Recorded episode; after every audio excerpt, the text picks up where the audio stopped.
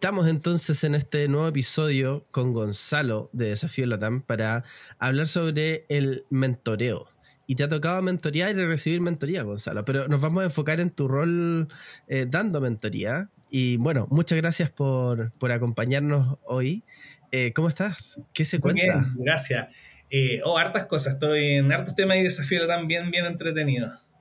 Sí, abriendo México, la ronda le fue súper bien. Felicitaciones, genial. Eso, eso estaba genial, pero la verdad es que yo no tengo nada que ver con eso. Todo eso ha sido mi socio. Sí, pues Diego ahí fue, eh, eh, estuvo eso, pero, pero para que él se pudiera dedicar a hacer eso, tú, tuviste que asumir también otros roles. Fácil. Yo estaba, claro, todo metido, todo lo que son los nuevos modelos pedagógicos, trabajando con herramientas de simulación, plataformas que estamos trabajando en la organización, estamos haciendo un cruce completo, toda la información muy, muy entretenido. Eh, que nos va a permitir hacer cosas bien potentes ahí dentro. Entonces, incluso con plataformas nuevas, estamos integrando SAP, que cualquier empresa que ha estado metida en algo de TI sabe que es uno de los servicios más grandes de la existencia de una organización. Pero ¿por qué, por, qué, ¿por qué SAP? Eh, hay pocas herramientas financieras que sean lo suficientemente buenas eh, para poder abordar algo de estas magnitudes. Ah, eh, ventas internacionales, manejar todos los distintos casos de uso, armar los reportes bien y los balances con cada uno de los requerimientos. Se puede, mm. se, puede configurar algunas existentes, de hecho evaluamos Odoo también, bien, bien potente. Ah, pero, pero era una herramienta mucho más flexible y eso no siempre es bueno. Y, no y es como estrujarla para tener los reportes que necesitábamos era mucho más complejo. Sí, pues bueno, ustedes tienen una operación eh, grande en términos, me imagino, de porque cada alumno, por así decirlo, un punto de contacto y un registro en específico, así que debe ser como grande ahí la, gestión, como todo ese detalle. Es muy compleja, eh, ha costado, yo creo que eso también ha afectado un poco eh, negativamente histórico dentro de la organización de Desafío TAM, el armar algo que sea lo suficientemente flexible y bueno para los estudiantes, pero a la vez que no entorpezca el flujo natural del cliente desde que entra a la admisión, pasa por cobranza o finanza, pasa por los acuerdos, contratos y después pasa a operaciones. Entre más flexibles sean los sistemas, más complejo llevar todo eso a buen puerto. Eh, entonces la integración de esas plataformas ha sido muy, muy difícil. Ya estamos llegando bueno, a buen camino como que podríamos tener una conversación. Sí, solo, solo de eso podemos conversar en el sistema, pero vámonos a, mentoreo. Eso, vamos a mentoreo. Entonces, eh, ¿cómo ha sido tu experiencia mentoreando, Gonzalo? Yo creo que ahí el... Bueno, hay, hay personas, yo creo que están escuchando esto con, con las dos aristas, del cómo yo puedo ser un buen mentor, pero también está esa arista de cómo yo puedo ser un buen mentoreado y y creo que ambas tienen que estar ahí. O sea, creo que una persona que constantemente mentorea tiene que ser mentoreada. Eh, sí, pues no podéis mentorear bien sin haber recibido mentoría. como estar en, las dos, en los dos lados. Tenéis que estar en los dos lados, tenéis que conocer y vivir el otro lado para poder empatizar bien con, mm. con, con el cómo dar una buena mentoría. Aparte, que mentorear depende mucho del cargo en el que estás mentoreando, porque en el fondo es, yo igual cumplo distintos roles dentro de la organización. Tengo un rol muy, muy directivo, donde las decisiones son muy estratégicas y las bajadas de eso son estratégicas. Y a la gente que trabajo con eso, eh, trabajamos a un nivel muy abstracto. En el fondo es como, el objetivo es crear un modelo pedagógico más liviano. El objetivo es, entonces, es muy, muy abstracto y muy arriba. Pero también en un rol de líder técnico dentro de la organización. Hay otros, pero, pero yo también cumplo uno de esos. Y ahí las bajadas de tareas y cosas cuando trabajo con gente más junior son sumamente puntuales y muy específicas. Mira, eso está súper interesante porque el, contexto de esta conversación es que estamos en 9.5 iniciando mentorías, entregando mentorías en, la comunidad. Y una de las cosas que nos interesa mucho es eh, que dentro de la comunidad ocurran mentorías en el desarrollo de carrera eh, y, también en, desarrollo de carrera en perfiles técnicos. Em, y un poco lo que pasa es que hay personas que de repente están en empresas donde no reciben mentoría. Eh, porque no todas las empresas tienen una cultura de mentorear. Entonces, justamente abrimos como un espacio, por así decirlo, paralelo o alternativo, ¿cachai? Donde las personas tengan la oportunidad de recibir feedback y mentoreo, eh, si es que no lo están recibiendo en sus empresas, o incluso adicional a eso, pensando que hoy día las personas necesitan tener como mayor control sobre su carrera. Entonces, en ese contexto es que viene como esta, esta conversa que te agradezco montones, eh, Gonzalo, y, mm, y, entrando como eh, al punto, eh, como y pensando en el rol de mentorear y lo que te estaba comentando ahora, como perfiles técnicos para el desarrollo de su carrera, ¿qué es lo que mm, eh, tú le eh, quieres como principalmente traspasar a alguien que está aprendiendo a desarrollar un rol? Perfecto. Eh, creo que lo más importante entender a la hora de mentorear es que tiene que haber un objetivo claro. Uno, uno siempre se puede juntar a conversar y hacer un diagnóstico de la situación, pero para poder llegar a un buen puerto en un proceso de mentoreo y llegarlo así como a un término, decir, ¿sabes que realmente pasé por todo este proceso y puedo terminar de mentorearlo? Lo, lo llevé al nivel que tenía que llevarlo. Tienes que tener un objetivo en mente. Y es un objetivo que tiene que ser mutuo, tiene que ser acordado entre las dos personas. Porque si no, ah. la, eso no, no baja. Sí, entonces, es súper bueno. tiene que haber un objetivo, claro. Definido, y, muy claro. Objetivo claro y compartido. Entonces, si uno parte, por ejemplo, de una relación técnica y quiero, y, viene en la línea de, oye, es que quiero aprender a codear mejor, de repente es difícil decir exactamente ya, pero ¿qué es exactamente codear mejor? O sea, ¿qué podemos trabajar? Eh, y eso hay que definirlo. Ahora, en general, cuando se dan ese tipo de dinámicas, son mucho más fáciles que otro tipo de coaching, como que son más motivacionales, de otros tipos, porque la persona ya viene abierta con, ya, ok, este es el código que yo hice, eh, dime todo lo que hice mal o todo lo que puedo hacer mejor. Entonces, ya se genera una apertura inicial positiva para la relación. Eso, eso es muy, muy bueno. Y ahí apertura la retroalimentación. Pero el feedback no puede ser tan, tan abierto que la persona pierda el foco. Lo que pasa, por ejemplo, cuando trabajamos como a un nivel muy técnico, en, pasa por ejemplo las dinámicas de open source, que subís por ejemplo un parche de algo y te dicen, oye, ya, pero no te puedo aceptar el parche porque hiciste estas 100 cosas mal, eso al final es como casi como un golpe emocional a otra persona que no cualquiera resiste. que hay que preparar emocionalmente a la otra persona para que lo reciba. Entonces, sí, hay que buscar un objetivo primero de menor nivel, y irlo llegando hasta ese punto. Entonces hay que, mira, lo que más me interesa primero en etapa inicial es que todo lo que subamos esté de acuerdo a estos estándares. Pues vamos a hacer primero los checks como más higiénicos. Por ejemplo, no digo que hay que partir por ese, pero vamos a partir como asegurando que tenemos bien todo el tooling, toda la herramienta y cumplimos todos los checks higiénicos primero y que todo ese comité conteste de acuerdo al estándar de la organización. Y eso es un buen primer objetivo para empezar a trabajar. Es como entiendo el flujo de mi organización, puedo hacer un parche, un commit, lo que sea dentro de la organización, subirlo, alguien me lo revise y después yo puedo mejorarlo. Entonces, si ya lo llevaste a ese nivel, entender como el proceso básico, ya el resto empieza a ser mucho más fácil. Buena, me gustó también esto de que decías de no poner tanta carga en, en, una interacción y como distribuir entonces ser estratégico en decir, ok, la persona quiere llegar acá, sabemos el objetivo, pero entonces hago como unos check-ins anteriores y, y, más chicos para que no sea como un gran, una, gran barrera al final, sino que cosas como más pequeñas. Entonces es como diseñar el viaje también. Diseñar el viaje. Y, se hace de una forma bien ingenieril. Eh, la pedagogía tiene ese aspecto que es bien ingenieril en el sentido de que uno dice, ya, de aquí un año yo quiero llegar con esta persona hasta este punto, que logre estas competencias, habilidades, conocimientos.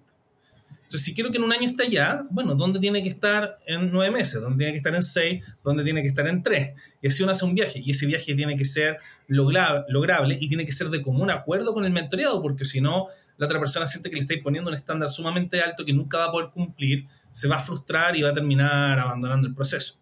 Me gusta eso de desandar el camino, como partir desde, desde donde queremos llegar y empezar a devolverte un, backtracking, como desde el punto de vista técnico. Exactamente. ¿Cómo se hace para identificar las necesidades en tu experiencia? ¿O cómo lo haces como para establecer ese... Uf, uf, es, complejo la detección de necesidades. ¿eh? Yo creo que depende mucho del ajuste a nivel de la organización. O sea, qué es lo que nosotros esperamos de un entry level, qué es lo que nosotros esperamos de un junior, qué es lo que esperamos de un semi-senior. Y hacer esas definiciones es súper difícil para una empresa chica que está recién empezando, pero si tú te vas a empresas de desarrollo más maduras ya lo tienen hecho. Entonces es un flujo que va creciendo medio orgánicamente.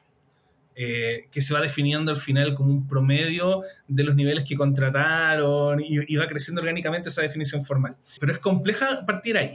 De hecho, hemos nosotros trabajado con detección de necesidades en otras organizaciones para ayudar a definir niveles en esos aspectos. Y imagínate ahora, además, que para el contexto que yo te decía, que eh, es más difícil entonces para un mentor cuando no está mentoreando a una organización, a una persona dentro de una organización, sino que está mentoreando como de forma más amplia.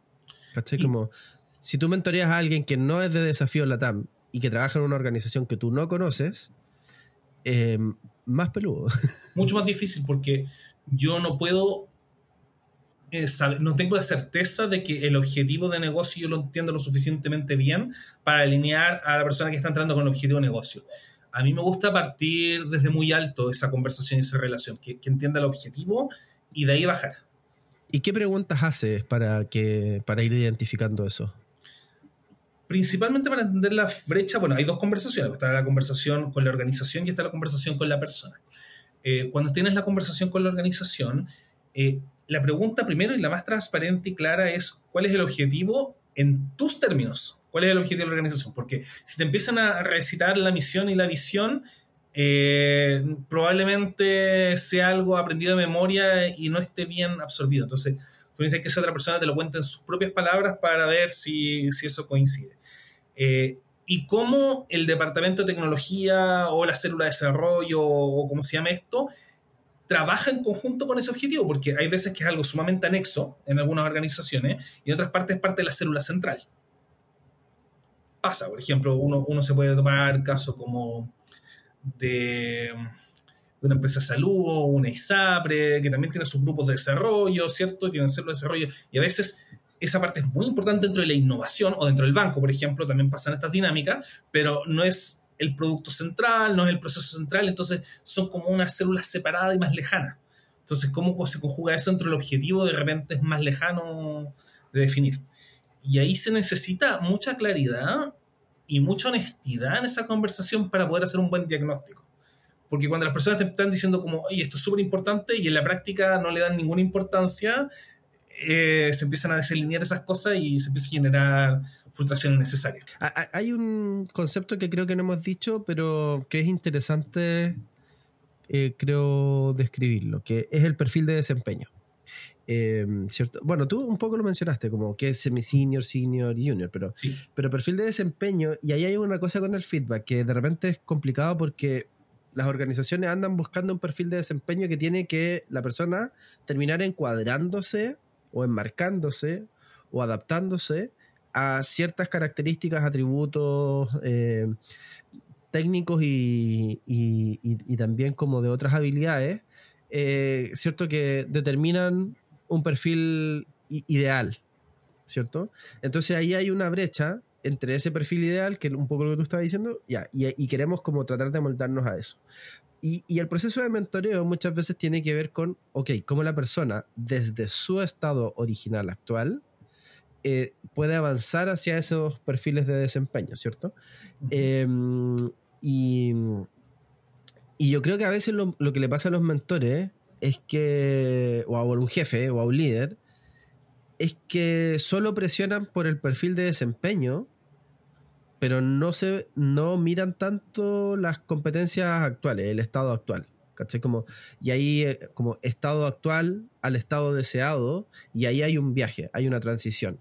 Entonces, es mucho más fácil, creo yo, y además más efectivo, y lo conecto con lo que decía ya antes, como de la carga emocional que significa fallar con respecto al perfil de desempeño, eh, cuando partimos de cuál, cuál es la materia prima, qué, qué es lo que tenemos originalmente, ¿sí? Y, y desde ahí a ver el viaje. Em, no sé, ¿qué pensáis de eso? Estoy súper de acuerdo con lo que dices. Creo que algo muy importante dentro de un rol de liderazgo en cualquier parte tecnológica, cuando uno tiene gente a cargo y uno está buscando nivelar o ayudar a subir de nivel a estas personas, es centrarse en los aspectos más importantes primero. Ahora, los aspectos más importantes pueden cambiar dependiendo de la célula y dependiendo de lo que busque la jefatura estratégicamente en ese momento pero es importante que la persona que dirige eso lo tenga bastante claro, cuáles son sus objetivos con esas personas. Eh, y esos objetivos de repente, me ha pasado, por ejemplo, mucho choque, donde yo tenía, por ejemplo, objetivos que son principalmente comunicacionales, o sea, mi principal, una de las cosas que más me pasa es, necesito que la persona que esté en el cargo pueda comunicar con el nivel de abstracción adecuado con el cliente adecuado. O sea, como que escoger el nivel de abstracción correcto con el que hablar. A la persona que no es técnica no tiene que hablarle técnico, a la persona que es muy técnica sí, pero no siempre. Por ejemplo, que a mí me parten diciendo como, no, es que no me corre la línea no sé qué, 7 y esta función no está llamando. Y ya, pero ¿qué estáis haciendo? Yo estoy viendo 10 cosas a la vez, entonces pierdo el foco de en qué está cada uno. Y claro, es que me está fallando Redis. Bueno, pero ¿por qué estoy jugando Redis? O sea, ¿cuál es el, cuál es el big picture acá primero? Entonces, creo que uno de los aspectos más importantes para partir trabajando es la comunicación. Yo parto desde ahí casi siempre, a menos que vea que eso está bien. Eh, entonces, como que lo que empiezo a hacer es a seguir los check-ins. Eh, hago mucho de estos como formularios de cuáles son los objetivos de tu día, cómo te fue, cuáles son las metas, que, empiecen a entender ellos la diferencia entre una tarea, una meta, eh, que empiecen a entender que tienen libertad de dominio, que pueden cambiar un poco el scope de las cosas siempre y cuando la solución tenga sentido. Y eso para mí como es mi primer punto de trabajo con los juniors. Qué interesante lo que dijiste ahí de ir dándole autonomía y también el tema de darle ayudarles a pensar de que tengan categorías que diferencien qué es qué. El problema de, de cuando las organizaciones empiezan a pensar mucho en términos de tarea es les pasa, a nosotros nos pasó en un momento dentro de la organización que cuando empezamos a ordenar todo, ya el segundo, tercer año de la organización, empezaron a haber procesos para muchas cosas. Y la gente decía, no, pero es que yo hice lo que me pidieron porque ese es el proceso y lo hice. Check. Y es como, ya, pero esto que estoy haciendo genera valor o no. No es que tuvimos la reunión y a mi tarea era tener 20 reuniones al mes y tuve 20 reuniones. Ya, pero ¿y qué lograste de esas reuniones? Entonces empiezan a pasar ese tipo de dinámicas. Pasa en el desarrollo, pasa en la venta, pasa en el marketing, pasa en todos los aspectos. Eh, que empiezan a hacer cosas por hacerlas. O porque se las pidieron. Sí, sí, sí. Como, oye, pero esto, y esto también pasa, pues la pedida absurda que es por cumplir, eh, que te piden en el código. Y es como, ah, pero es que necesito que tenga un botón para hacer esto. Ya, pero esto quién lo va a ocupar? No, da lo mismo, porque el botón es bonito y nosotros de esa forma lo ofrecimos. Y es como, ya, pero esto lo necesita el cliente porque nos vamos a echar, no sé, pues 20 horas haciendo esto y, y en esas 20 horas podríamos estar generando otro valor. Entonces, que puedan manejar esas conversaciones para mí es un aspecto súper importante.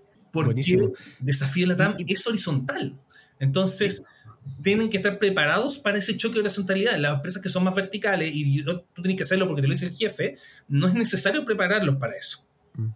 Claro, eso yo lo conecto con liderar con contexto, ¿no? Como que eh, esa, idea eh, la tomo de Netflix, que utilizan esa, esa terminología, pero eh, eh, obviamente es más amplia, em, que tiene que ver con entender los por qué, los para qué, ¿cierto? Eh, y, luego de eso uno ve cómo. y, en lo que tú contabas, em, dejaron entonces de ser tan orientados a procesos y empezaron a orientarles más al, a resultados, a objetivos, al para qué, al que estábamos buscando. O sea, partimos trabajando muy orientado a resultados, sin darnos cuenta, esto estamos hablando 10 años atrás, cuando partió Desafío de la TAM, y pasó con que tanto mi socio como yo éramos la primera empresa que dirigíamos, entonces habíamos hecho otras startups antes, pero estoy hablando de sin haber tenido un puesto de director en ninguna organización, con 25, 26 años, eh, tampoco, o 28, es lo mismo, no tenéis tanta experiencia de dónde trabajarte y empezar a entender todo esto. Y la cultura startup también es, muy de, oye, crece rápido y vamos viendo cómo se hace. Entonces, claro, primero hubo un objetivo muy, muy basado en, metas, como ya, lo importante es crecer, lograr esto, eh, afianzarnos en el mercado chileno, afianzarnos en el mercado afuera, y, tenemos distintas etapas y distintos intentos. Pero cuando empezamos a incorporar gente en el equipo, empezó a haber ese choque cultural silencioso que no nos dimos cuenta al principio. Y se empezó a desordenar la micro. Entonces fue como, no, wait, eh, ordenemos esto. Y después viene esta mirada ingenieril y ordenemos los procesos y tengamos procesos para todo. Y después nos dimos cuenta que había mucha gente haciendo cosas que no tenía o no era necesario que hacerla. Y es como, wait, volvamos a las metas, volvamos a la importancia. Entonces, volvamos a meter eso dentro de la organización nuevamente y empujemos esto. Y ha sido difícil, pero dado resultados. Entonces, como para ir apretando un poco lo que hemos conversado hasta ahora, identificar necesidades ¿Cómo lo resumirías hasta ahora? lo más importante es hacer un diagnóstico, tener claro el cómo funciona la organización, eh, porque lo vaya a preparar para distintos escenarios. Una persona que está preparada para un escenario vertical y vas a hacer estas cosas porque es lo que el jefe se la dice, la tienes que preparar de una forma de comunicar y a lo más tienes que enseñarle a negociar prioridades, por ejemplo. porque de repente van a chocar, especialmente si empresa muy vertical, y dice, ah, esto, no, pero ¿qué esto? Ya, pero ¿cuál hago primero? Tienes que ser la negociar esas cosas. Mientras que si es horizontal es mucho más caótico, porque las prioridades pueden venir de cualquier parte. Entonces, ¿quién me ayuda a bloquear esto? ¿Cómo, cómo veo quiénes son los liderazgos de, y quién impulsa cada una de las iniciativas? ¿Cuál va primero? ¿Cuál va después? ¿Quién me ayuda a resolver eso? Eh, o cómo salgo de esto rápido. De repente es una tarea que me piden y, y, lo único que necesitan es algo sencillo que les dé un resultado temporal, no necesitan un desarrollo. Entonces, hay que prepararlos para algo mucho más complejo desde lo social.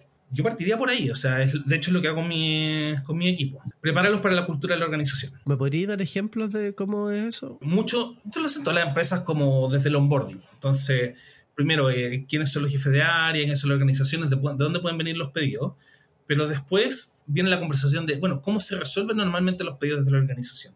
¿Qué pasa cuando Juanito te pide algo? ¿Qué pasa cuando Pedrito te pide algo? ¿Y cómo es la diferencia en las conversaciones de ambos? Entonces, por ejemplo, hay una persona dentro de la empresa, no lo voy a nombrar, pero yo creo que si alguien de la oficina escucha esto va a saber a quién me refiero, eh, que toda pedida te la agranda, siempre. Entonces, en el fondo, oye, mira, podríamos hacer este mapa de no sé qué, ya, mira, ahí hizo un modelo con este mapa lo resolvemos. Ah, ya, pero ahora le podríamos agregar esto y esto otro. Y, cada vez que son 10 horas de desarrollo son 100. Entonces, como que les enseño a enfrentar ese tipo de situaciones, pero yo tengo el más uno por uno. Cómo, resuelven y cómo piensan cada uno de estas personas que van a ser los que están haciendo los pedidos. Eh, en la práctica, entonces, tiene que ver con aprender a balancear la carga, a negociar, a como establecer compromiso, priorizar, y, priorizar, a saber decir que no y saber ¿Cuándo pedir ayuda? Yo creo que eso también es esencial. Yo eh, trabajo muy seguido en el equipo y de, en general tengo como horas de seguimiento a lo largo de, la semana, pero también durante el día les digo, ya, tengo 15 minutos, ¿quién los toma? Sí, rápido. Como quien está pegado con algo, está bloqueado, estoy libre. Pero siempre un espacio de, si estáis pegado en algo más de una hora o más de dos horas, es necesitáis pedir ayuda. No, no, es normal estar pegado en algo estando tanto perdido. A menos que estés investigando, porque eso sí puede demorar mucho más. Sí, pues si ya te piden crear un sistema, piden un mail, pero tiene que ser por un sistema de cola y es primera vez que te metí en eso. ¿Qué son los sistemas de cola? ¿Qué sistemas de cola hay? ¿Cuáles funcionan con mi lenguaje de programación? ¿Cómo monto uno? ¿Cuál es un primer ejemplo? Entonces, ya, en eso puede estar dos, tres días. Pero ahí igual de repente es como, ya, pues tantas estas opciones, jefe, eh, o, líder, o director, ¿por cuál me voy? Entonces, como ese tipo de cosas es normal volver eh, pedir ayuda es muy importante. Pasa de repente en las relaciones de laborales que las personas no piden retroalimentación de lo que están haciendo. Si tú quieres ser mentoreado, tú no deberías estar esperando que alguien simplemente te dé retroalimentación. Buenísimo punto. Eh, si tú quieres ser mentoreado... Es una parte activa, del, eres parte activa del proceso. Entonces te dicen, ¿qué hice bien acá? ¿Y qué debería mejorar para la próxima? Esa pregunta es clave. Y cuando uno está en esa conversación constante, nunca te va a sorprender una evaluación de rendimiento o de desempeño, porque vas a estar constantemente escuchando feedback de tu jefe y le vas a haber estado mostrando constantemente lo que has mejorado. De hecho, podrías llevar, y lo bueno sería llevar un documento de eso, que uno lo puede llevar. nosotros ocupamos harto Basecamp dentro de la organización, como con los aprendizajes, y esos son públicos, pero uno también puede llevar un Word, lo que sea, y donde diciendo como, ah, bueno, eh, dentro de la primera reunión me dijeron que lo estaba haciendo bien por esto, por esto otro, y que tengo que mejorar esto y esto otro. Y entonces después, en otra reunión futura, aunque no te estén mentoreando formalmente, tú puedes decir, ya, la vez pasada me dijiste que tenía que mejorar esto y esto otro de este código. Me preocupé e hice esto. ¿Estoy logrando lo que me pediste o no? Y así de poquito te va a ir colando en un proceso de mentoreo informal que es muy, muy útil y donde uno aprende mucho. Qué buena. Es una buena forma como de encontrar mentores dentro de tu propia organización. Está súper bueno ese rol activo y, y, como tomar las conversaciones anteriores para como hacer avanzar y que ocurran las siguientes. ¿Y, ¿Y, cómo haces tú para dar retroalimentación, Gonzalo? Hay varias cosas que tener en cuenta al momento de dar una retroalimentación. Eh, tiene que haber un espacio seguro donde la persona deba poder escuchar desde la calma que tiene que mejorar. O sea, si la conversación de retroalimentación es ¿qué hiciste mal? Eso no es una conversación de retroalimentación. Eso es un... Estamos preparando los papeles para el despido. la otra persona lo percibe de esa forma. No estoy diciendo que así sea, pero es como... Es de, dónde se percibe. Se siente amenazada. Sí, por supuesto. Especialmente si hay una relación vertical. Es complejo cuando alguien te está diciendo hiciste todo esto mal. Entonces, tiene que haber un espacio seguro donde la otra persona diga, eh, oye, mira, estas son las cosas que nos faltan por mejorar. Eh, y vamos uno a uno. Y si son muchas, es importante decir cuáles son prioritarias. Creo que eso es clave, no, no pasarle todo junto, porque al final, cuando uno estamos hablando de procesos de aprendizaje, eh, nuestros cerebros igual son limitados al momento de estar aprendiendo algo nuevo. O sea, en el fondo es, uno tiene que formar un modelo mental y ese modelo mental se tiene que ir adaptando y tiene que ir creciendo orgánicamente. Entonces, si yo le paso una carga cognitiva muy fuerte, va a quedar flotando y no va a quedar, no va a traspasar a la otra persona. Lo que necesito es, oye, te voy a pasar, en vez de todo esto, te voy a pasar, esto es lo más importante. Igual no puedes señalar, oye, nos falta todo esto por mejorar, pero vamos a partir por acá. Ahí de nuevo, de nuevo antes tú usaste esta palabra, eh, que es claridad. Para eso tú tenés que tener claro el mapa y diseñar el, el viaje tú también, como Vuelvo a repetir esa idea que, que, salió antes. Sí, uno, tiene que saber a dónde quiere llegar con ello. Ahora, uno puede no tener una idea tan clara en el principio, pero se va a ir dibujando entre medio de las conversaciones. O sea, uno entra ya, por ejemplo, entras de rol de líder técnico a un equipo nuevo, es lógico que no tengas ese mapa y vayas a enfrentarte a una situación donde tienes que tener claridad y no la tienes. Y uno puede ser transparente con eso. Oye, estoy en un proceso nuevo, todavía no tengo la claridad de esto, pero este es el objetivo final al que queremos lograr. En una etapa inicial, como no tenemos claro el diagnóstico, los vamos a tratar de hacer una nivelación más general, pero vamos a tratar de ir de a poquito ajustando eso para enfocarnos en los elementos más centrales a medida que vayamos descubriendo las prioridades. Está bien, eso está súper bien. De hecho, uno puede partir cuando, por ejemplo, está entrando como líder técnico en un equipo, uno puede partir haciendo un diagnóstico en una entrevista y, y no un diagnóstico técnico, sino una conversación donde uno le diga, bueno, dentro con tu relación pasada, cuáles eran los puntos constantemente que te quedaron pendientes por mejorar y cuáles fueron los que más mejoraste. O sea, uno también puede ir desde lo positivo. Es súper importante tener un foco a lo que se llama la entrevista positiva, que al final que yo voy haciendo preguntas le hagan sentir bien a la otra persona. Ahonda, por favor, un poco más en esa idea. La idea de la entrevista positiva es la, a través de la misma pregunta, yo te hago sentirte mejor. Eh, entonces, no es lo mismo preguntar a alguien, eh, oye, ¿cuáles son todos tus problemas?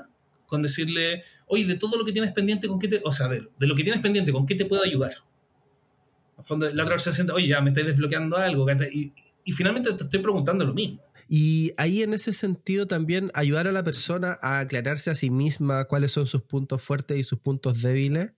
Em, también le podrías ayudar con esas preguntas, por ejemplo, como, oye, ¿dónde crees que eres mejor? ¿Dónde crees que eres peor? ¿Dónde crees que estás bien? ¿Dónde crees que estás... Y, y eventualmente en positivo, ¿no? Como quizás acentuar primero esos lugares y eventualmente tú te vas a poder saber al escuchar lo que la persona dice y ver su trabajo, si es coherente con la realidad, ese autodiagnóstico que la persona tiene, eh, va a ser transparente si, si, si puedes ver su trabajo. Y por otro lado, em, te permite como quizá usar esa misma ideas que da la persona para trabajar desde ahí. Ahora, cuando una persona es capaz de hacerse ese diagnóstico a sí mismo, cuando tú conversas con alguien y tú ves que esa otra persona tiene eso claro, lo tiene explícitamente claro, tanto como para verbalizarlo y dejarlo así en una reunión cortita y darte respuestas de 30 segundos un minuto de qué son las cosas que tiene que mejorar, esa persona podría haberlas mejorado todas sin ti. O sea, la verdad, porque ya tiene tiene su motor de retroalimentación claro. Esa persona tiene su proceso de feedback de aprendizaje armado. Sabe qué es lo que le falta y probablemente a punta de internet, sea video, hoy día chat GPT o lo que sea, va a poder ir mejorando todo lo que le falta. O sea, si le dais tiempo y le permites priorizar aquellas cosas que quiere mejorar, eso va a suceder solo. El problema es abordar eso con gente que no tiene eso claro. eso, es mucho más difícil. Si la persona es capaz de me falta mejorar esto, ya estamos listos. Pero... Claro, va, a entrar en un ciclo, como decías tú. Ahora, igual, de todas formas, ir impulsando eso puede acelerar ese proceso. acelera.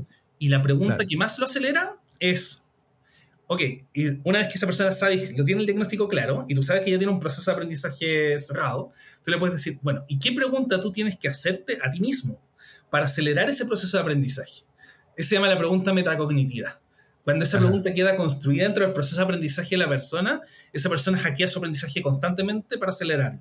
Repítela, por favor. ¿Qué pregunta tienes que hacerte para poder aprender lo que te falta más rápido? Perfecto, perfecto. Claro, que es, un proceso de autoconciencia, ¿no? Como, ok, ¿qué deberías saber? ¿Qué es lo que no sabes? Para poder eh, aprender más rápido. Se llaman preguntas metacognitivas. Un mentor las tiene que manejar porque son los máximos hacks de aprendizaje, pero solo funcionan una vez que la otra persona ya tiene el proceso de aprendizaje armado. O sea, sabe hacer un diagnóstico, le dice, ah, me falta aprender esto, entiende lo suficiente para poder identificar aquellas cosas que le faltan. Eh, y es, darse cuenta de esas cosas que te faltan es difícil porque requieren conocimiento. Y ahí es donde está el Danny Krieger típico, donde la persona entre menos sabe, menos cree que le falta. Sí, pues es terrible. Es terrible. Pero, Oye, ¿y tienes otros ejemplos de preguntas metacognitivas? Es que, que, consisten en pensar en pensar. Cualquier pregunta que esté asociada a reflexionar sobre tu proceso de cognición es una pregunta metacognitiva. La pregunta que es sobre tu proceso de cognición. Son eso. Entonces al final tiene que ver cómo, cómo yo acelero mi proceso de aprendizaje. Cómo yo podría aprender, incluso imagínate cosas así. Eh, sé que me canso mucho cuando aprendo. Bueno, ¿cómo yo podría cansarme menos haciendo esto? ¿Por qué no? pasa, de repente uno estudiamos media hora algo nuevo y que haya agotado. ¿Cómo yo establezco no sé, eh, cuando estudio no sé hasta dónde estudiar. Bueno, ¿hay una forma más fácil de establecer objetivos de aprendizaje? Entonces, ¿hay alguien que ya los haya diseñado en vez de tener que hacerlos yo y puedo copiarlos de internet? Entonces empecé a hacer esas preguntas y puedo dejar tiempo dentro de mi proceso de estudio para hacerme preguntas. Y eso ya es meta, meta cognitivo, pero es, puedo asignarme, después planificar esas preguntas y eso es muy bueno. Como dejar, oye, 10, 15 minutos para, dentro de mi proceso de aprendizaje, para dejar cómo lo puedo hacer mejor para la próxima vez. Ese es como ya para convertirte en un auto-coach. sí, bueno, eh, eh, eh, está con ChatGPT se está usando harto el tema de journaling y hacer journaling en, en ChatGPT, darle cierto contexto y, también que se comporte de cierta manera y, te empiece también a, a dar feedback. Sí. ¿Lo has visto? ¿Lo has usado? ¿Lo has probado? Yo lo ocupo mucho para programar. Eh, es bueno, es bueno para... Hay veces que no estáis viendo algo y, te ayuda mucho. El problema es que cuando te miente, de repente puedes perder demasiado tiempo descubriendo mm. dónde te mintió. Eh, no sé, una vez estaba tratando de hacer algo. Esto era obvio, pero en, en, ese momento no lo tenía claro. Entonces estaba tratando de abstraer unas funciones para un proceso, por ejemplo, de encolamiento pero a esa función no se le podía pasar una función, porque todo se serializaba, pero en ninguna parte de la documentación yo lo leí, y como lo estaba haciendo con ChatGPT, en ningún momento me senté en la documentación, si lo hubiese leído lo habría entendido de inmediato, entonces ChatGPT me decía, no, pasa la función, y la función nunca llegaba al otro lado. O sea, ¿por qué si mm. escribo un lenguaje funcional, son de primera clase, por qué no está acá? Lo probé de un montón de formas distintas, le pasé objetos y un montón de cosas y no, no funciona. Ahí ChatGPT no me lo dijo. Y me moré, perdí, no sé, 3, 4 horas en eso era una tontera. Entonces sí, recomiendo mucho utilizar ChatGPT, pero también recomiendo siempre contactar con la documentación oficial.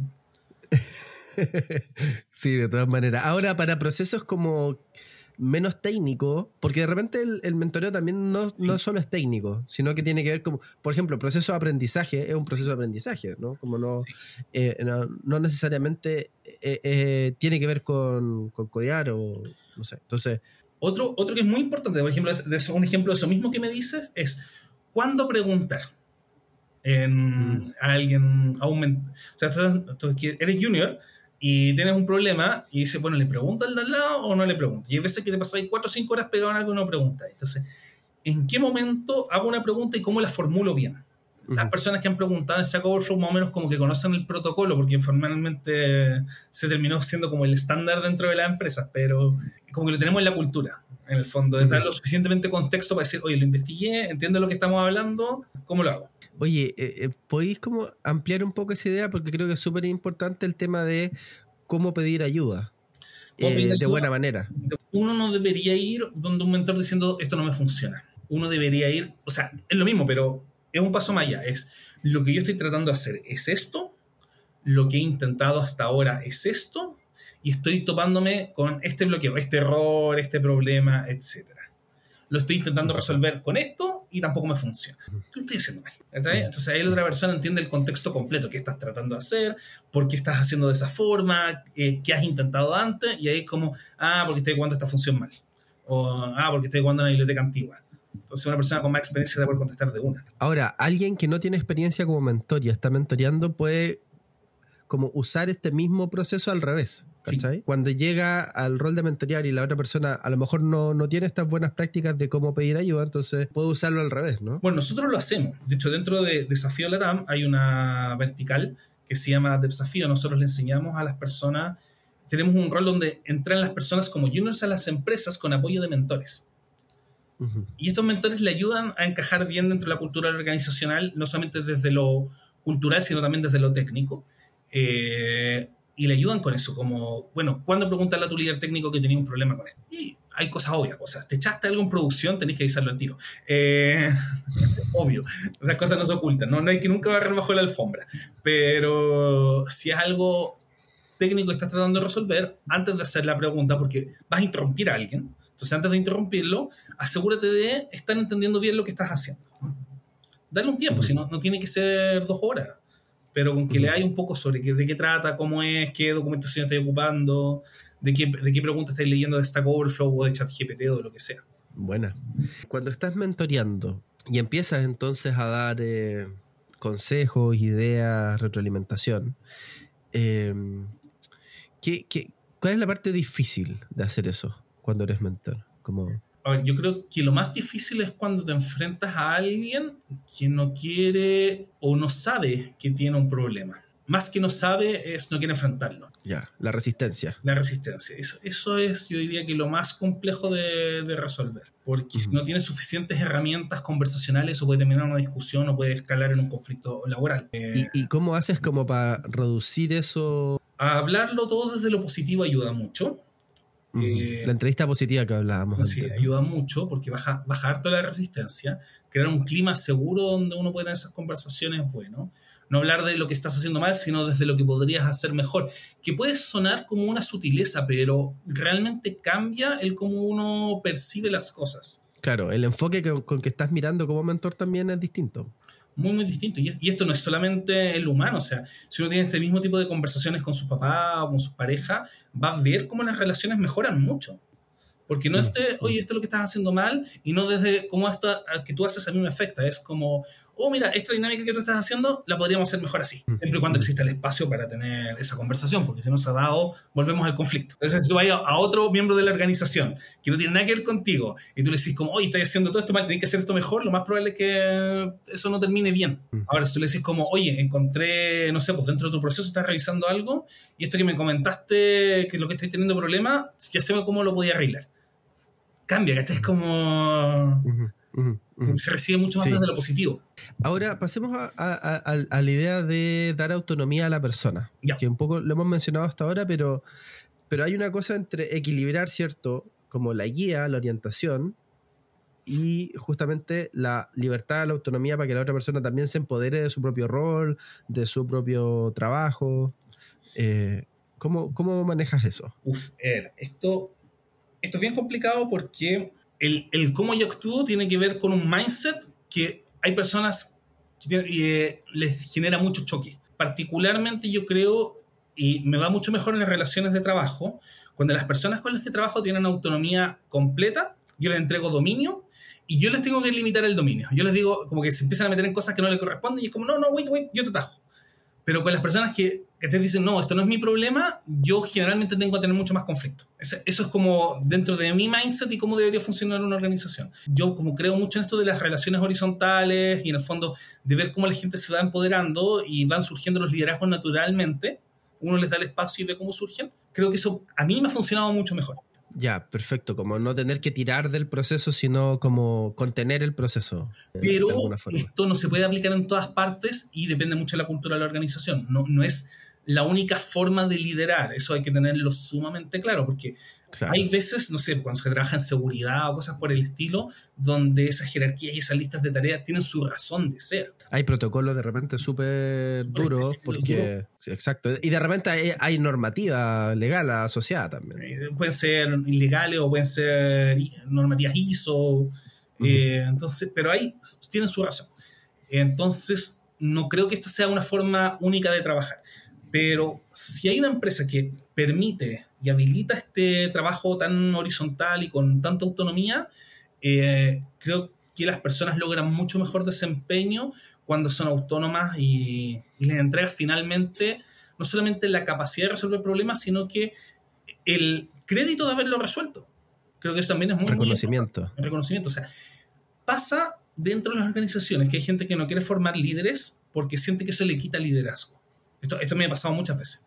La única credencial, yo creo que la única como métrica de éxito realmente de un líder de una organización es cuántos liderazgos forma. Mm. Porque los liderazgos se expresan de distintas formas. Entonces, si una persona cree que porque hayan otras personas buenas, eso le va a quitar autonomía o poder dentro de la organización, yo creo que es una visión errada, por lo menos para una cultura horizontal.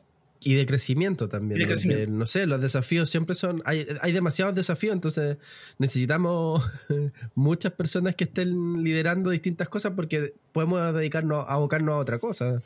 Y me pasa eso, o sea, si alguien hace, eh, automatiza y crea un script que hace la pega de 10 personas, en el fondo es, claro, ahora en vez de despedir de personas, ahora podemos crecer más, podemos hacer más cosas que antes no hacíamos.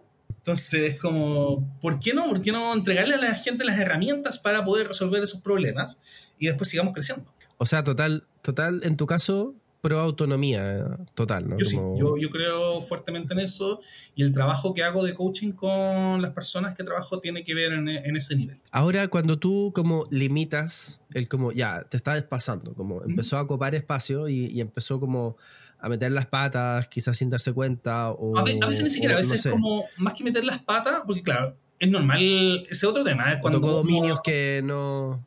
Claro, pero hay veces que te con los dominios de otro, y al atravesarte con esos dominios empezáis a romper proceso.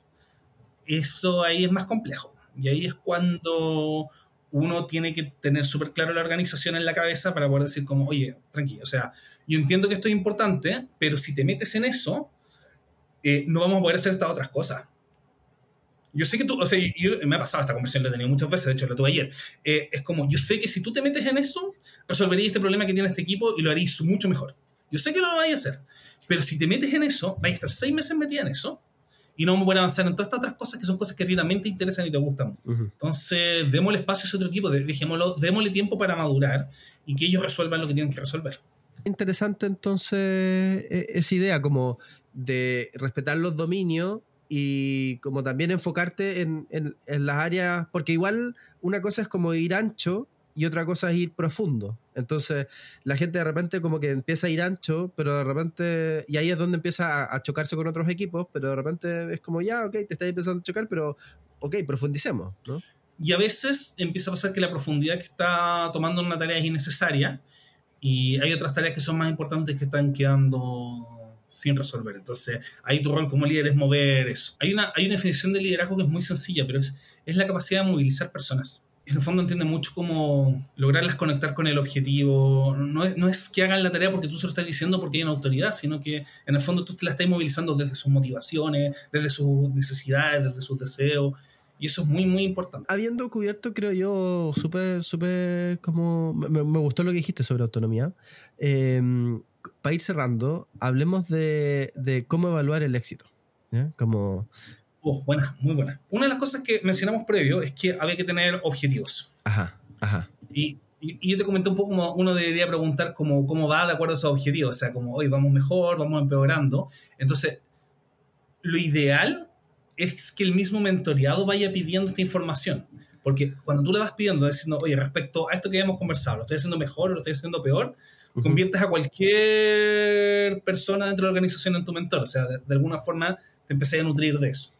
Eh, ahora, cuando esa persona no tiene circuito, ojalá tenga un mentor que te lo vaya entregando, que volvamos a las conversaciones anteriores y tengamos esa conversación respecto a las conversaciones anteriores, porque no tiene mucho sentido medir, uno puede medir desde el punto de origen, pero de repente se vuelve muy abstracto. Entonces, desde las conversaciones anteriores que hemos tenido, antes, por ejemplo, podemos hacer una, medida muy, muy básica de como del 1 al 10. Eh, por ejemplo, vamos más específico. Tú me decís, oye, tengo un problema en pensar abstractamente los problemas. Ok, ya, entonces te voy a dar estos ejercicios y esta dinámica y después los vamos a revisar y te voy a dar feedback. Perfecto. Eh, de nota del 1 al 10, la primera sesión, ¿cómo te sentiste tú con tu capacidad para resolver problemas? 1, 2, ya, ok. Después de tres sesiones, ya, ¿cómo te sentís? Más o menos, 2, 3, ya, ok. Después al final, ¿cómo te sentís ya 6 o 7? Entonces, estás mejor que antes y te puedes ir comparando. Y tú mismo ir viendo cómo vas mejorando. Mostrar cómo alguien va mejorando es importante para motivarlo a seguir mejorando. Entonces, uno puede, no tiene por qué evaluar al final del proceso. De hecho, el evaluar es un acto correctivo. Si evalúas al final, no estás corrigiendo nada.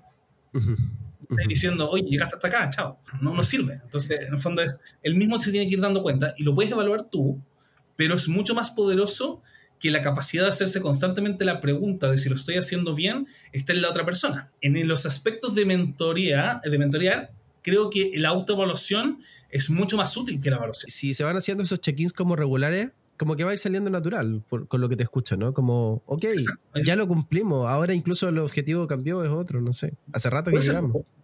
Puede pasar, puede ser que después de tres o cuatro sesiones, ¿cómo te sientes con el objetivo? ¿Crees que deberíamos seguir trabajando esto o crees que lo deberíamos cambiar? Y tú, dependiendo de si la persona, por ejemplo, vos buscar un objetivo muy, muy corto, tú le puedes mover un poquito más, decir, ya, pero ha ido creciendo muy rápido, deberíamos buscar un objetivo más ambicioso, da lo mismo si no lo logra, pero que esté como irlo moviendo un poquito más rápido si es necesario, o acortarle un poco la brecha, se tira muy arriba, decirle, no, sea, que, o sea, está bien, pero hagamos una evaluación intermedia con un punto un poquito más chico. Ya, esa, esa habilidad de, de mentorear es súper interesante, como poner, poner el desafío a una distancia eh, alcanzable pero desafiante.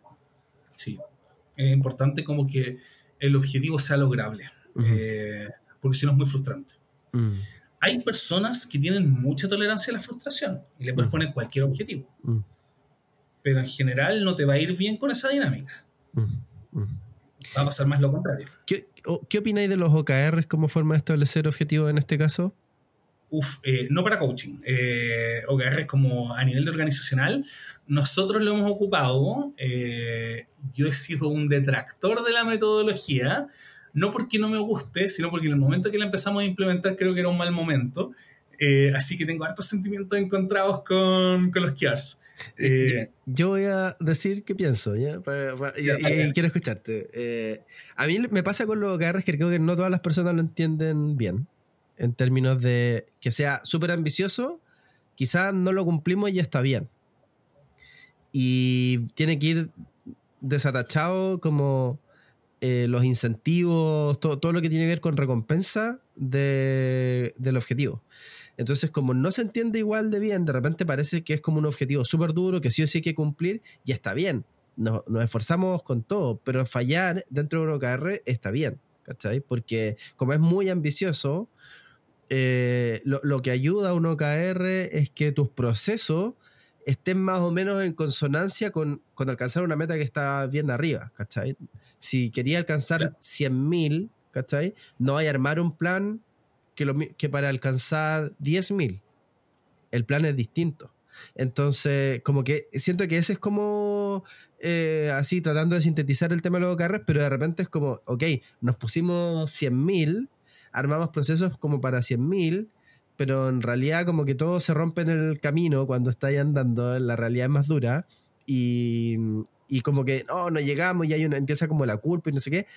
Eso. Y, y por otro lado, como yo estoy de acuerdo contigo, para coaching me parecen como, como que mm, eh, son un poco difíciles por lo mismo. Eh, ¿qué, ¿qué, onda con eso? Son lenguajes distintos y, y, tratar de que conversen es difícil, le agregar una capa de complejidad más al, al tema. Eh, pero hablando de los cares puros, antes del, de la conversación como de coaching, el tema está con lo que nosotros hablamos antes un poco de la mentalidad de proceso y la mentalidad de resultado. El care no funciona con la mentalidad de proceso. Choca inmediatamente. Porque tú estás pensando en las tareas que yo tengo que cumplir, el número de tareas o la cantidad de cosas que tengo que hacer para llegar a esa meta. Y en el fondo el care no se trata de eso. El care es de un scope variable, tiene una naturaleza de alcance variable. Es como haz lo que sea necesario para alcanzar este número. Obviamente estamos hablando dentro del marco legal, pero es ético. Tu foco es alcanzar esta meta. No es el camino, es la meta. Y las iniciativas y todas las tareas pueden ir cambiando. Y uno define un conjunto de iniciativas más o menos transversales al trimestre, al año, que tengan sentido con la meta. Pero si uno no las va corrigiendo, si uno no dice, sé que después del mes, por este camino no estoy llegando, eh, no tiene sentido el quedar solamente revisarlo al final del trimestre o una vez al mes. Así no va a funcionar bien. Es muy orientado a resultados. Ahora, si extraemos esos elementos que tiene el CAR, que son sumamente positivos, y los metemos dentro de la idea del coaching, yo estoy de acuerdo, en el sentido de orientación a resultados. Nosotros lo que queremos son estos objetivos, eh, lo que tú quieres lograr es esto, eh, y cómo vamos avanzando y qué tenemos que hacer para que llegues ahí y lo vamos revisando constantemente. Lo que sí es importante es que la persona medida que vaya descubriendo, porque el, el aprendizaje es un proceso de descubrimiento, y cuando tú aprendes cosas nuevas, empiezas a mirar el mundo de una forma distinta. Y no importa lo que estés aprendiendo. O sea, mm. el momento que aprendí base de datos, el mundo lo empecé a ver en términos de transacciones. Eh, en el momento que aprendí, no sé, pues, programación también, lo empecé a ver como más imperativamente, puede ser. Empieza, en el fondo, los paradigmas de todas las cosas, no solo de la programación, empiezan a cambiar la forma en que tú ves y te relacionas con el mundo.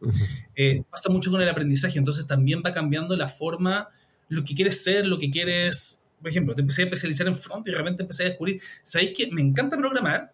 Me encanta trabajar en el editor de código, pero me carga CSS. Entonces, eh, bueno, ¿y por qué el objetivo tiene que seguir siendo nivel alto en CSS? O si hay un espacio, tu objetivo nuevo podría ser, ¿sabes que yo me quiero mover a back? O me quiero mover a SQL, y es válido. No, no, es como la organización que tiene que crecer y tener un objetivo fijo. Las personas podemos cambiar de intereses y nuestros objetivos tienen que estar alineados con nuestros intereses, porque si no, el nivel de disciplina que se requiere para lograr eso eh, va a ser difícil que se conjugue con nuestro estilo de vida. Hay, hay gente que tiene esa disciplina, hay, hay, personas que les da lo mismo si no les gusta, y yo voy a tocar 10 horas piano, y aunque no me guste el piano, voy a ser concertista de piano. Y hay quienes lo logran. Lo mismo con la programación, pero al final la forma más humana y armoniosa con, con un buen vivir, en el fondo que disfrutes haciendo lo que haces, es a conjugar tus objetivos con tus intereses de vida. Tu coach tiene que estar preguntándote constantemente respecto a eso. Genial, genial. Sí, porque la, organización, esto lo hablamos la otra vez con, Mariana eh, de Prey, y decía un poco cómo te vas moviendo dentro de la organización en función de lo que tú acabas de decir. La organización tiene muchas, múltiples necesidades y en base a esos intereses puede ir dando espacios distintos y tu rol puede ir cambiando. Algunas funciones de lo que estás haciendo hoy día pueden ir como cambiando. Entonces, eh, creo que eso es como la, forma más fructífera y, y, rica de, moverse. Y hay veces que la gente lo plantea mal. Por ejemplo, me ha pasado dentro de la misma organización. Alguien de otro equipo me dice, mira, yo me quiero mover al equipo de ti porque lo que yo quiero hacer es programar. Pero de repente es, yo no tengo un cupo en TI. Puede ser porque sé que tengo un presupuesto para este equipo y listo, no, no tengo un cupo. Entonces, claro, yo estoy, desde mi lado, yo estoy obligado a decirle que no. Pero lo que puede hacer esa persona es, dado que ya está programando, ya está viendo algunas cosas, dentro de su área puede decir, oye, aquí tenemos todas estas necesidades, ¿por qué no me priorizas en todos estos cachos que están relacionados con este lado de programación? Pásenme todas estas cosas a mí. Mm, y quítame un poco de lo y yo me esas cosas. Y ahí terminé fundando un cargo de ahí un año fácilmente. Claro, claro. Claro. Entonces, si no hay un cupo, te lo podía armar. También puede ser que efectivamente no hay una posibilidad de moverse dentro de la organización. Eso también pasa. Y ahí, bueno, fue un momento también para mirar, bueno, dónde podría encajar. También uno no tiene por no está cerrado su organización. O sea, me ha pasado muchas veces, eh, me ha pasado también con mi equipo, que hay gente que ha como subido de nivel lo suficiente como para optar un sueldo mejor, pero yo no tengo un rol para esa persona dentro del equipo con ese presupuesto. Eh, es como que me quedé justo en un rol intermedio. No sé, pues tenía presupuesto para un senior, tenía presupuesto para un junior, pero no, tenía para un semi-senior. Está como más o menos en ese perfil. yo ahora, hoy día no te puedo poner en el otro rol. Porque hoy día no tengo las competencias para llegar a eso. Pero lo que sí puedo hacer es que te puedo ayudar a negociar tu sueldo con otra organización para, para que te vaya en muy buenos términos. Y yo tengo harta gente que se me ha ido así, pues, como en los mejores términos de la organización. Y seguimos siendo amigos cinco o seis años después de eso. No, genial. Pues, es como esa red de alumni. Bueno, para ustedes es muy natural tener una red de alumni de alguna forma. Eh, incluyendo, obviamente, dentro del equipo, pero también por, por lo que. Por, por, la pega que hacen de formar. Pero eso es como. Uno también entender que tú no secuestrado al equipo. O sea, en el fondo ellos se pueden ir y uno al final te ayuda a que se muevan a otras organizaciones porque se establecen puntos de contacto, se forman redes con otras empresas. Sí, no, es genial eso. Hay un libro que escribió uno de los fundadores de LinkedIn sobre, sobre ese tema, que es súper, súper interesante, como le ayuda a las organizaciones como tener eh, como buena salida, eh, lo que tengo que decir. Genial. Oye, me encantó la conversa, como muy, muy buena. Creo que va a ayudar a hartas personas que estén como partiendo en las mentorías o también a gente que ya hace mentorías a preguntarse y, a encontrar nuevas ideas. Así que está muy, muy buena la conversa. Te lo agradezco, mi Gonzalo. Déjame pasar un dato antes de que cerremos. Por favor. Eh, nosotros hacemos harta capacitación docente dentro de esa fiera. Entonces, si alguien ya está en un rol, en un nivel de semi-senior y quiere aprender a mentorear, hacer clases en Desafío Latam es muy bueno porque nosotros hacemos capacitaciones uno a uno, tenemos un equipo formador en coaching. Entonces. Claro, porque eh, no es lo mismo tener las competencias técnicas y saber hacer bien la pega que saber enseñar y, y traspasar eso a otras personas. Y sí o sí tiene que ver eso con mentorear. Y lo otro, el otro tip que ya, ya ni siquiera tiene que ver con la organización es que cuando uno quiere estar en un espacio, yo sea, decir, yo quiero mentorear, entonces tienes que juntarte con otros mentores. Eh, es bueno que exista esa conversación. Por eso es muy bueno también tener un mentor. Eh, yo he tenido pocos mentores técnicos, he tenido amigos con los que como hay un aprendizaje así como de cooperación y competencia, así como entretenido, como que él lo resuelve primero el problema, que de alguna u otra forma son mentores. Eh, pero sí he tenido como mentores desde el pensamiento estratégico, la organización, más de coach personal. He tenido harto de eso y ha sido una experiencia súper valiosa. Mm. Yo se la recomiendo a todos.